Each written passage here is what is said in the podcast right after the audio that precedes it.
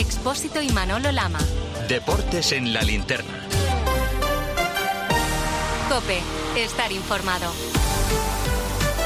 Deportes en la linterna, Manolo, Lama, todo tuyo. Ay, Expósito, cómo me gustó a mí aquella película de la Guerra de los Mundos de Orson Welles. Yo te voy a presentar una nueva que no tiene nada que ver con aquella, pero que también mola. Se llama La Guerra de los Vídeos. Atención, porque el primer capítulo viene siendo habitual es de Real Madrid Televisión. Se cumplieron nuestros peores presagios, porque una vez más, los errores de Isidro Díaz de Mera en el campo y de Pablo González Fuertes en el bar casi le cuestan la victoria al Real Madrid. Errores graves que siempre fueron en la misma dirección. Pero además vimos amarillas que no mostró a los jugadores Bueno, de Sevilla. y a todo esto ha levantado la voz el Sevilla y qué es lo que ha hecho el equipo andaluz, Oliva. Bueno, recordemos que el Sevilla Manolo ya dejó plantados a los dirigentes del Barça en el palco por el caso Negreira y en esta ocasión el Sevilla vuelve a ser el primer club del fútbol español que se planta ante el Real Madrid por los famosos vídeos de Real Madrid Televisión. Horas antes del partido, el Sevilla anunció mediante un comunicado que denuncia ante el comité de competición el último vídeo con motivo del Madrid-Sevilla por hostigamiento hacia el colegiado del partido Díaz de Mera y también hacia el colegiado de Bar González Fuertes. Así lo explicaba el presidente José María del Nido Carrasco. Yo ya me he manifestado en más de una ocasión en contra de los vídeos que Real Madrid emite a través de, la- su canal de Real Madrid Televisión y ahora lo hemos hecho ante el Comité de Disciplina de la Real Federación Española de Fútbol porque entendemos que en primer lugar no le pega a un club de la categoría del Real Madrid, es impropio de un club como el Real Madrid y después, bueno, cualquier persona eh, sabe que con dichos vídeos lo que se intenta es presionar a los árbitros, condicionar a los árbitros, incluso mm, echar sobre ellos la presión de la afición del Real Madrid y se pone en tela de juicio la honorabilidad del estamento arbitral y la integridad de la competición. Bueno, algunos dicen que la mejor defensa es un buen ataque y posiblemente Melchor Ruiz eso es lo que ha hecho el Real Madrid. Contraatacar respondiendo al Sevilla. Sí, bueno, como te puedes imaginar, Manolo, esa denuncia del Sevilla no ha gustado nada. En primer lugar, porque ellos dicen que los vídeos de Real Madrid Televisión no son para condicionar a los árbitros, como dice el conjunto hispanense, sino para todo lo contrario, para demostrar que les perjudican.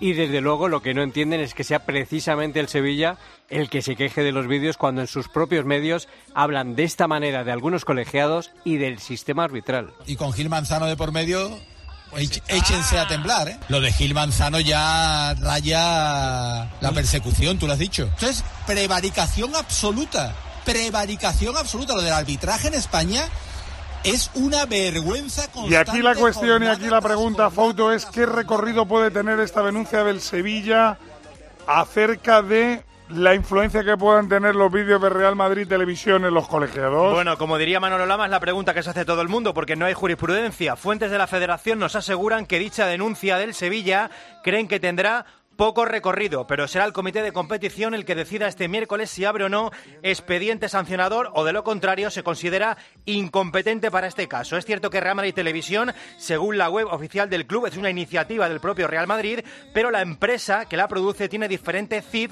al del Real Madrid, así que el lío jurídico lo resolverá competición el próximo miércoles. Habrá que esperar al próximo miércoles, no hay que esperar como cada lunes para hablar de los árbitros. Ayer el Madrid marcaba un gol y lo anulaba el VAR. Isidro, por favor, te recomiendo una revisión para que veas una potencial falta en el inicio de la PP. Cuando llegues al monitor vas a ver el punto de impacto y vas a ver el golpeo. Veo como con la puntera le pegan el tobillo. Esta era la conversación entre Pablo González Fuertes y Díaz de Mera. Melchor Ruiz, el Madrid, como hemos podido escuchar anteriormente en vídeo, está enfadado con el arbitraje. Bueno, lo conoce bien. El Real Madrid, lo primero que te cuento, Manolo, es que no gustó nada el arbitraje de Díaz de, Mera y no es la primera vez. Se quejan de un arbitraje con un criterio absolutamente diferente y reclaman además dos penaltis que condicionó el partido. Y respecto al gol anulado tras consultar el VAR, eh, que descentró, entienden, a los jugadores del Real Madrid en ese primer tiempo, nadie entiende nada.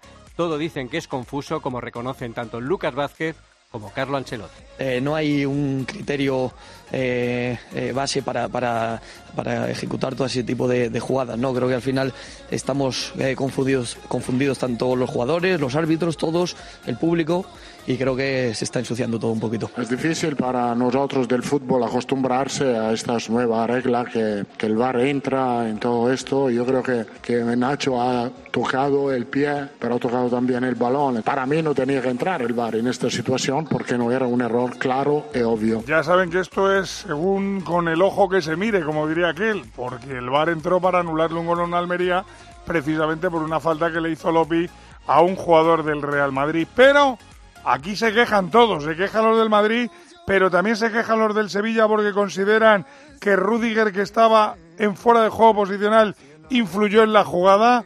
¿Qué me cuentas de toda esta historia, Víctor Fernández? Así es, Manolo. Los jugadores del Sevilla se marcharon muy cabreados también del Bernabéu con el árbitro por ese gol anulado de por el gol eh, que marcó Modri. Entienden que llegó precedido de un fuera de juego claro, eh, que el colegiado no señaló porque entendía que el jugador, el central del eh, Real Madrid, eh, que estaba implicado en esa jugada, no influía en la acción, pero para todos los jugadores, en especial para Navas y Oliver Torres, que después del partido se pronunciaron, el fuera de juego es claro y el gol tuvo que ser anulado. Creo que al final está ahí enganchado y al final pues el despeje nuestro pues interviene, que la despeje o no. Creo que es interpretativa, eh, mi interpretación es pues que quizá eh, sí que moleste.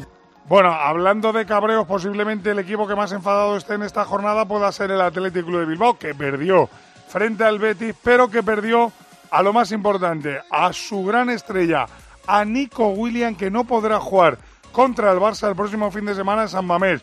¿Cómo andáis por allí, Peña? La sensación que ha quedado en el entorno rojiblanco es de que los criterios arbitrales varían en función de los equipos y de los futbolistas de que se trate. Para la afición, no queda duda de que las acciones de Nico Williams y Vinicius son similares y merecen el mismo castigo. En todo caso, desde el vestuario se opta por evitar polémicas y Valverde, por ejemplo, no ha dudado en reconocer que al margen de otras consideraciones, su futbolista se equivocó. No quiero hablar mucho del, del árbitro. Eh no, no quiero hablar. Porque al final, el, pues bueno, supongo que pita lo que. Cada uno pita lo que ve y ya está, no quiero meterme en muchos charcos de este tipo. Y la segunda, pues bueno, esa es la que tiene que evitar Nico. obviamente es algo que, pues que, vamos, que ya lo sabe, ya hemos hablado y está claro que son cuestiones Bueno, que no quiere pisar charcos. ¿Pisará charcos Mbappé antes de marcharse del Paris Saint Germain? ¿Pisó charcos ayer Ramos cuando llegó al Bernabéu? ¿Te lo digo o te lo cuento? Te lo digo. Estoy cansada de que me subas el precio del seguro. Te lo cuento. Yo me voy a la mutua. Vente a la mutua con cualquiera de tus seguros. Te bajamos su precio, sea cual sea. Llama al 91 555 5555. 91 555 5555. Te lo digo o te lo cuento. Vente a la mutua. Condiciones en mutua.es. Atención a la noticia. Mañana cenan Macron, el emir de Qatar, Al-Khelaifi y Kylian Mbappé. Y Arauz la gente se asusta, lo quieren convencer, van a poner millones encima de la mesa, no le quieren dejar salir de Francia para que venga al Madrid. Arauz, cuéntame de qué va esta cena. Pues como has contado, Manolo, según ha informado esta misma tarde el diario Le Parisien, Kylian Mbappé cenará mañana en el Palacio del Elíseo con Emmanuel Macron, presidente de la República Francesa. Nasser Al-Khelaifi, presidente del Paris Saint-Germain, y el emir de Qatar, que es el dueño del club parisino. Este encuentro, Manolo, en principio, está marcado dentro de un debate sobre el conflicto entre Israel y Hamas, pero los muy mal pensados se temen una última encerrona para intentar convencer a Kylian Mbappé de que se quede en París. No sé si habrá encerrona no. Lo que sí sé es que así reaccionaba la afición del Paris Saint-Germain ayer cuando anunciaban en el partido a Kylian Mbappé.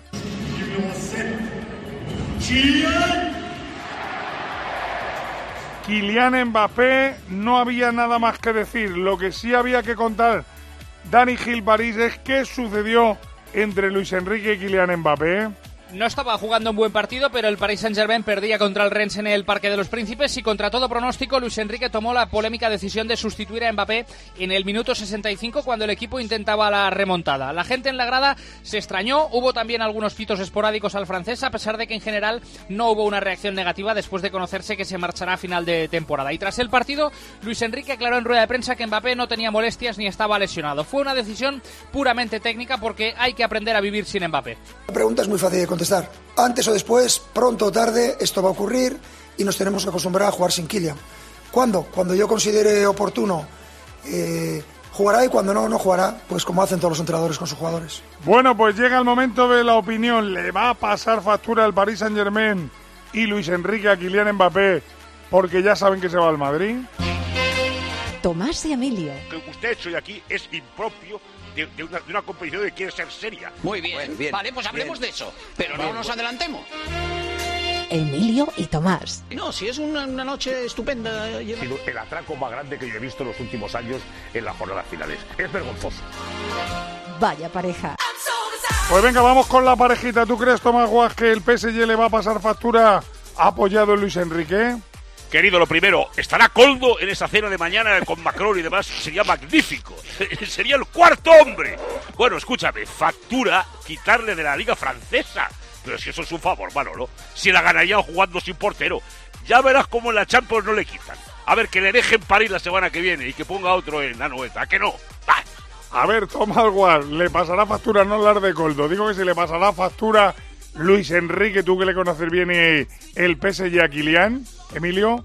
Que va, que va, que va. Sí, Luis Enrique está encantado, está encantado, Manolo, de, de toda esta movidita, ya le va bien. Ahora, te digo una cosa, eh. Si después de siete años, si después de siete años de todo Sí. esto, ahora vienen los ricos, los del Sí. dinero de verdad, se reúnen en un palacio y le dicen al muchacho, "Eh, pero tú qué haces en Madrid, hombre, pero qué el Madrid para irte tú allí. Y. No, de verdad, en serio, yo empezaría a estar preocupado, ¿eh? Creo que me volvería a vender la casa de la finca, ¿eh? Esto Le- no, no pinta muy bien, no pinta muy bien. Le tiemblan las canillas a Miguelito cuando estáis hablando de esa reunión. Pero ¿qué dicen los copenautas, Cható? ¿Creen que le va a pasar factura Luis Enrique y el PSG a Kilian? Pocas dudas en la encuesta de hoy porque el 70% está seguro de que Luis Enrique le pasará factura, solo el 30% cree que Mbappé no tendrá ningún problema por decidir marcharse del PSG. Bueno, no sé si serán facturas o no. Lo que sí sé es que hay vuelta. Por ejemplo, ayer volvió Ramos al Bernabéu.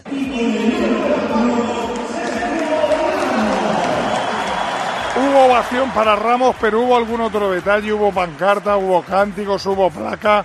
¿Qué hubo para el ex capitán del Madrid, Miguel Ángel Díaz? Bueno, nada más pisar el césped, el, el- el Fondo Norte le tributó con una oración, con una ovación a la que le correspondió ese sector. Después el club tuvo la consideración de anunciar su nombre en último lugar al hacer públicas las alineaciones y saltar de el orden habitual. El Bernabéu además le tributó una mayoritaria ovación, aunque no se preparó ningún tifo ni gran pancarta. Después ganó el sorteo de campos y cambió el orden habitual mientras le guiñaba el ojo a Nacho. En sus primeras intervenciones el Bernabéu le recibió con indiferencia y después su hermano Modric acabó resolviendo el partido. El croata se mostró cariñoso con su amigo y de paso defendió la fecha de nacimiento de los veteranos. ¿Qué decir de Sergio? Además que es mi amigo, mi hermano, es un jugadorazo y sigue demostrándolo. A pesar que todos nos quieren meter edades a nosotros, él sigue demostrando que está en un nivel altísimo. Ha sido alegría como siempre verlo. Creo que ha hecho también hoy, hoy partidazo y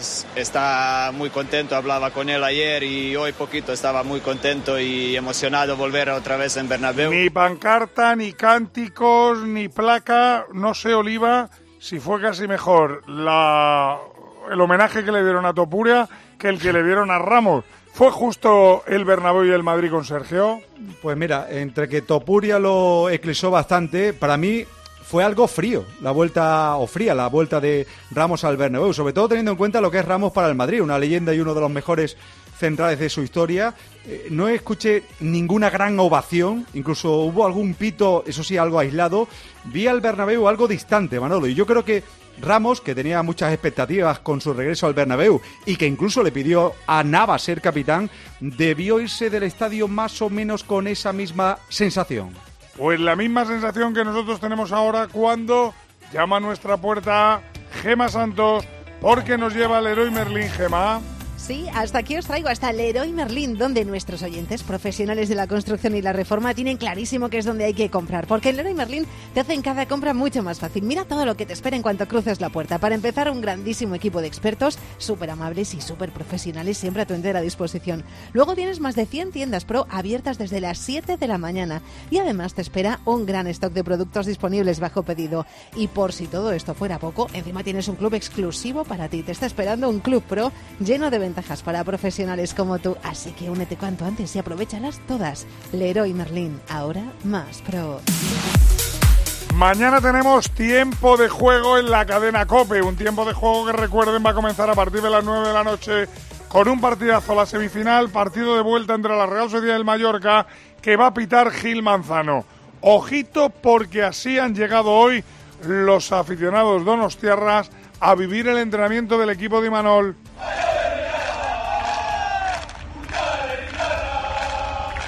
Más de un centenar de seguidores de la Real aplaudían y animaban a los jugadores de Donostiarras. ¿Cuál es la última hora del equipo Sandé? pasa por Mikel Oyarzábal Manolo, que es la gran novedad en la convocatoria. No llega por lesión Ander Barrenechea, pero el capitán y máximo goleador del equipo ha impulsado las ilusiones de la familia Churi Urdin. Esta mañana ha completado la sesión con el grupo y aunque no está al 100%, su rodilla izquierda responde y como apunta Imanol, el capi es el capi. Bueno, mañana saldréis de dudas, pero ha entrado en convocatoria, eso ya es importante. Evidentemente lleva tiempo sin, sin jugar, pero lo que está claro es que el Capi tiene ganas y cuando el Capi tiene ganas, eh, ese saca fuerzas de, de donde sea. Así ha despedido la afición del Mallorca a los de Javier Aguirre.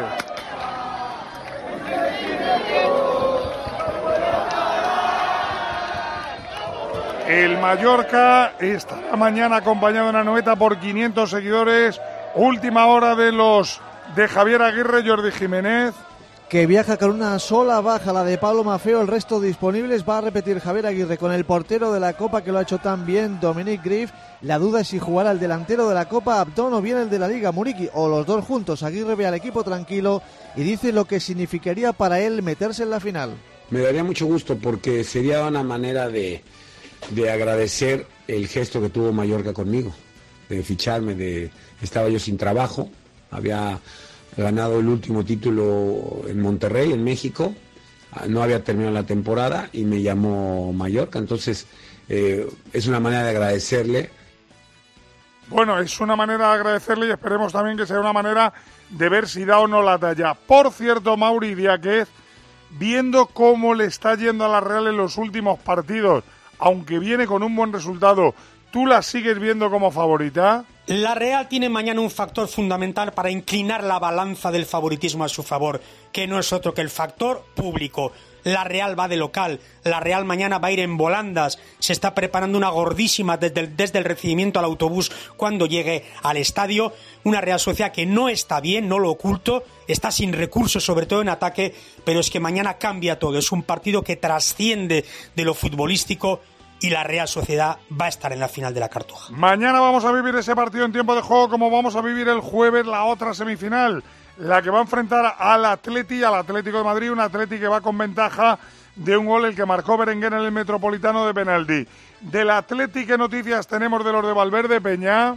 Además de la derrota y de la mala imagen, el partido dejó más daños colaterales. El que más inquieta a Valverde es la lesión de Yuri, que será baja el jueves en la semifinal de la Copa. El lateral zurdo sufre una lesión en la musculatura isquiosural de la pierna derecha y su ausencia se une a los problemas físicos que arrastran Leque, Geray y Herrera. Ninguno de los cuatro se ha entrenado hoy con el grupo. Bueno, pues hablando de preocupaciones, la gran preocupación en el equipo del Cholo Simeone tiene que ver Antonio Ruiz con Antoine Griezmann. ¿Qué sabemos de él? Hay un nombre propio y ese es el del francés Antoine Griezmann, que centra toda la atención. Ha vuelto el equipo a entrenar hace unos minutos después del empate en Almería. Antoine ha empezado la cuenta atrás en el gimnasio, me cuentan desde dentro que no son muy optimistas, pero hay que esperar porque él está decidido a intentarlo hasta el último momento. También Llorente, eh, por un asunto de reparto de cargas, ha estado entrenando en el, en el gimnasio y en la primera prueba del Cholo, esta tarde, la pareja de ataque era Morata y Correa. Bueno, pues vamos con más. Dejamos la copa y hablamos de la liga.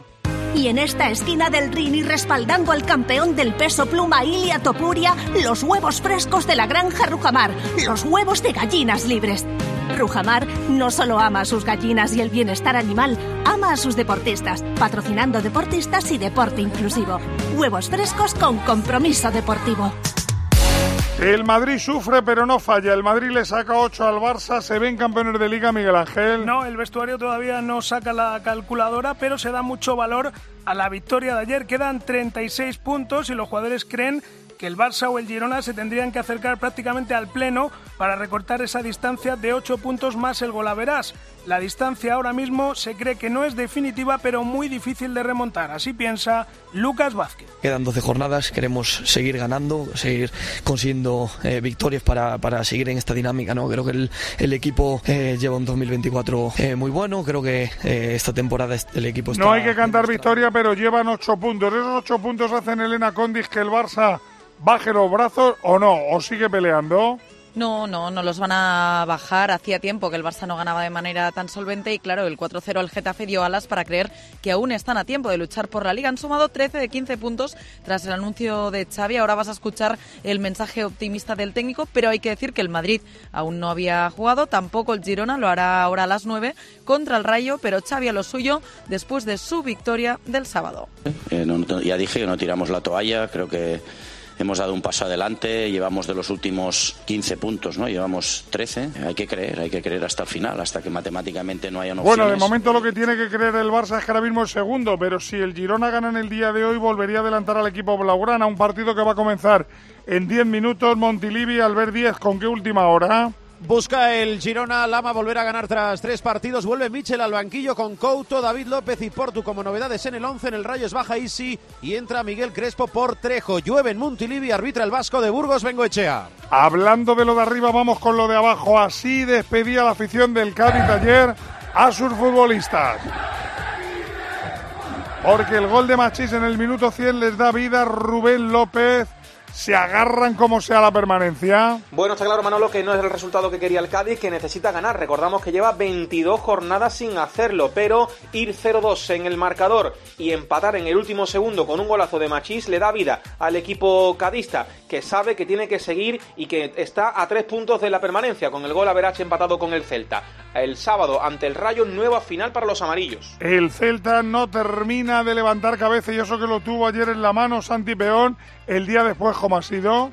El empate en Cádiz, por el cómo y sobre todo Manolo por las sensaciones que deja, ha hecho mucho daño en el vestuario del Celta. La única buena noticia es que hay partido muy pronto, otra finalísima por la permanencia.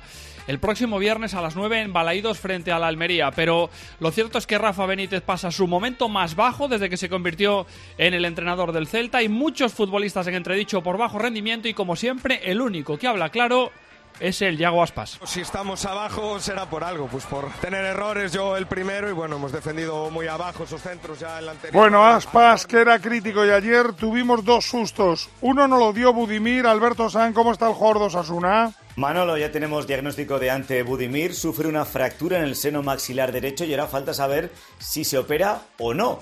En función de si pasa por el quirófano el delantero rojillo, veremos el número de semanas que está de baja. Ya sabes que el delantero tiene entre ceja y ceja la Eurocopa con Croacia y que de momento, una por una, ya se han puesto manos a la obra para que tenga cuanto antes una máscara para poder entrenar. Y el otro susto, Fauto no lo dio, el asistente del partido entre el Betis y el Atlético Guadalupe Porras, ¿cómo va? Fuera de peligro, pero con una fuerte herida después de impactar con el cámara ayer en el Betis Athletic. La árbitra asistente abandonó anoche el hospital de Sevilla, sufrió un fuerte traumatismo facial y tuvo que ser intervenida para suturar la herida en la cara. Hablamos de segunda división, desde las ocho y media está jugándose el Mirandés Huesca, Félix Vargas, minuto de juego resultado.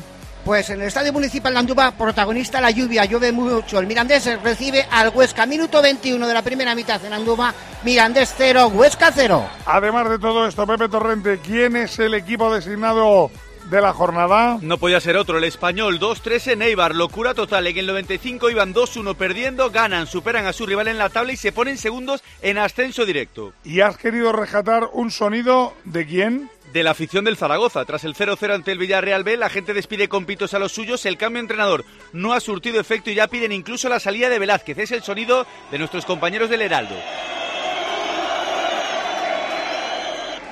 La figura de la jornada, ¿quién se la das? A Maten Dialle del Valladolid, doblete en el 3-0 contra el Oviedo, triunfo ante un rival directo que lo deja en playoff y a dos del ascenso directo. Dos noticias más, Avilés, que hemos tenido en la jornada internacional. Pues mira, en la Premier ganaron City y Arsenal, aunque sigue líder el Liverpool, que ganó la Carabao Cup al Chelsea en la final. En la Serie el Inter es el líder, goleó al Leche y mantiene nueve puntos de ventaja contra la Juve. En la Bundesliga sufrió, pero ganó el Leverkusen, que sigue con ocho puntos de ventaja sobre el Múnich.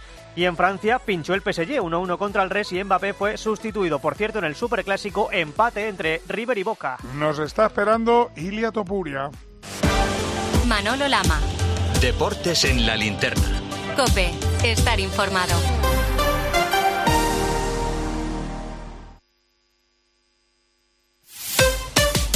Escuchas Cope. Y recuerda, la mejor experiencia y el mejor sonido solo los encuentras en cope.es y en la aplicación móvil. Descárgatela. ¿Te lo digo o te lo cuento?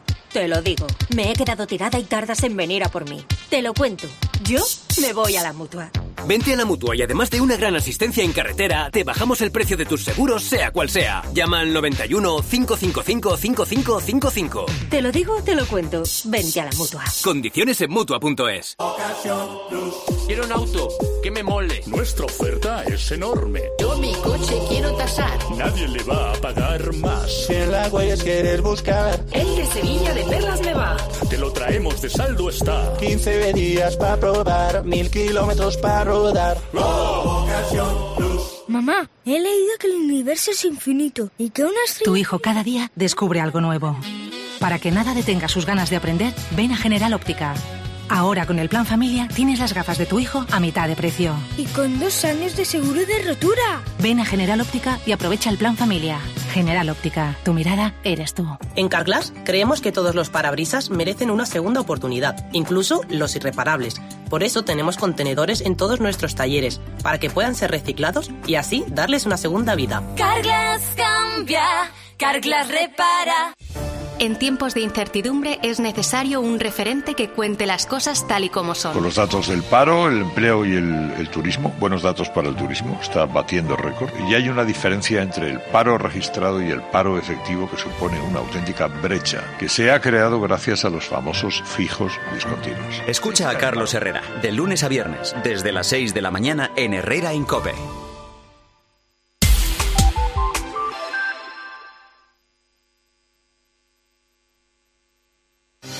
Ayer Ilia Topuria era homenajeado en el Bernabéu.